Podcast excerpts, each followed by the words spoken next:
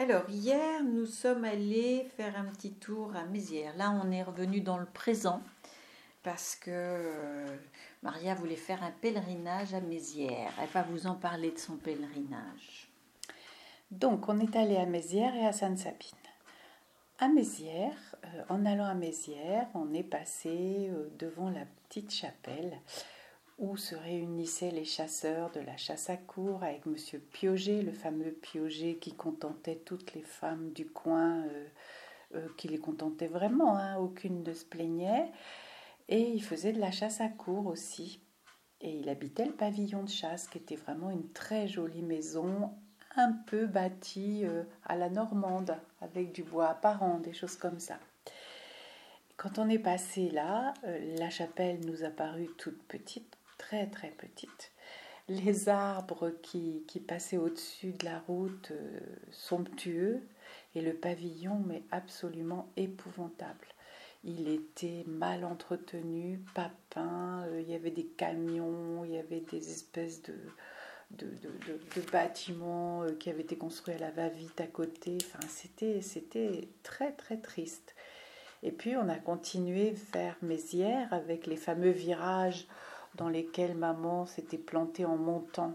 Donc pas en descendant, en montant en vélo. Pas que maman, le curé plusieurs fois. Euh, ah non, le curé c'était en voiture et tu oui. en voiture. Oui, mais tout le monde se plantait dans cette, euh, dans cette côte. Et on est arrivé à Mézières et là ça a été, bien sûr, on, on a hum, l'échelle de, de, la vie de la, de, du village nous semblait dérisoire. C'était tout petit, petit. Les trajets qui nous semblaient démesurés, euh, ben, c'était tout petit. On comprend que les parents nous laissaient tout seuls aller euh, faire les courses.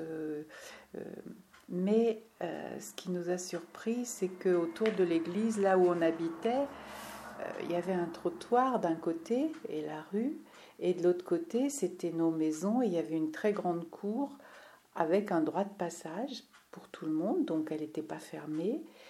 Et serrée contre l'église, il y avait un cimetière avec un mur en pierre.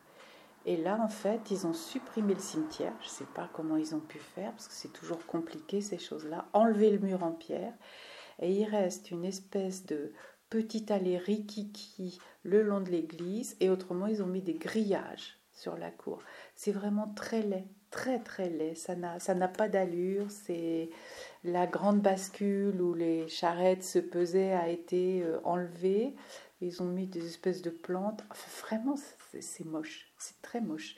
Euh, chez les maisons où habitait euh, Tia Francisca et qui avait des immenses jardins qui descendaient vers, euh, vers le ruisseau et qui étaient en contrebas de l'école, bah, ça a été plus ou moins construit, plus ou moins bien. Vraiment, c'était assez sinistre. Tous les, tous les magasins cafés sont fermés et pas que pour une question de Covid, ça n'existe plus. Il y a une épicerie peut-être qui a été relancée par la, par la mairie. Euh, il n'y a, y a, personne dehors. Euh, on a vu deux personnes qui ont passé leur temps à nous regarder parce que ça devait être l'événement de l'année. Franchement, c'était ah, c'était très triste. Ça ressemble pas du tout à, à ce qu'on a connu ou du moins à ce qu'on avait en tête. Non? Oui, oui, oui, oui, oui, oui, oui. Quand euh, Maria parle de la, des maisons où on a habité, euh, c'est vrai qu'elles se sont transformées en fait en maisons euh, plutôt logements sociaux avec les poubelles juste devant. Et en fait de deux maisons il y avait l'équivalent de six ou huit logements maintenant et effectivement, ce droit de passage autour de l'église est juste passage pour un vélo ou une poussette. Ce n'est même plus possible de passer en voiture, alors que moi, je me souviens quand il y avait des mariages, les gens venaient garer leur voiture euh, de ce côté. Enfin, c'est vrai que dans. Pourtant, j'allais dire, euh, euh, il n'y a pas si longtemps que ça encore, il y a une dizaine d'années, on y était allé et il restait euh, réaménagé, hein, mais il restait les lieux tels qu'ils étaient un petit peu arrangés, réaménagés. Donc c'est pas le, le, le, fait du changement qui nous choque, c'est le fait du réaménagement qui est qui n'est pas terrible. De l'urbanisation, enfin c'est très laid. Et puis alors l'autre surprise, c'est que on voit des photos où on est en famille pour chaque baptême, et il y en a eu toute une série, euh, sur les marches de l'église, et puis on se rend compte qu'il n'y avait que quatre marches ou cinq marches. Il y avait quatre marches de, je sais pas, 20 cm de largeur, et euh, en fait, on se demande comment on pouvait tous être sur ces marches, parce que ça, par contre, ça n'a pas pu être changé, et ils ont sûrement pas... Ah, peut-être, remarque, réduit la marche du bas euh, en réaménageant la place de l'église. Peut-être qu'ils en ont enlevé une. Donc c'était très drôle, ça, c'était très amusant. Voilà, et avant d'arrêter, euh, je, je, pense qu'on n'a pas tellement parlé de, des écoles, je ne sais plus, et de la difficulté, malgré tout, à cette époque-là, pour trouver des instits.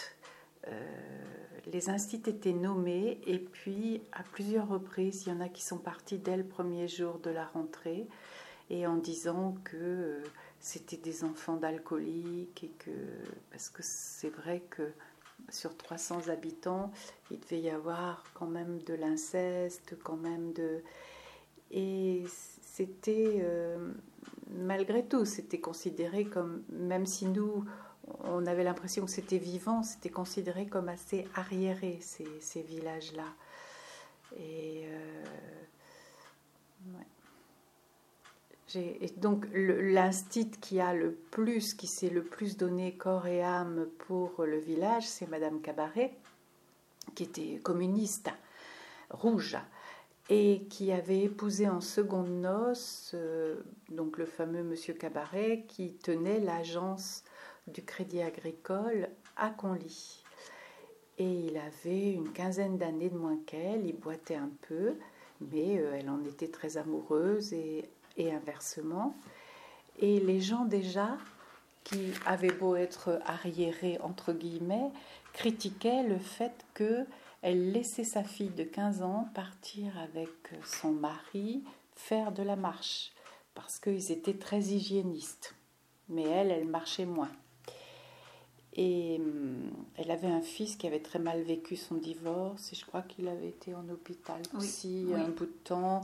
Donc à la fois les gens l'admiraient parce qu'elle faisait du très bon travail, puis elle était la directrice, donc elle tenait les autres instituts qui venaient. Et en même temps, ils se posaient des questions sur sa moralité entre guillemets. Et puis en fait, euh, quand j'ai eu mon CAPES, je suis allée, j'ai écrit euh, à mes instituts qui avait dit aux parents qu'il fallait me, pousser. Et donc, euh, eux, j'étais allée les voir.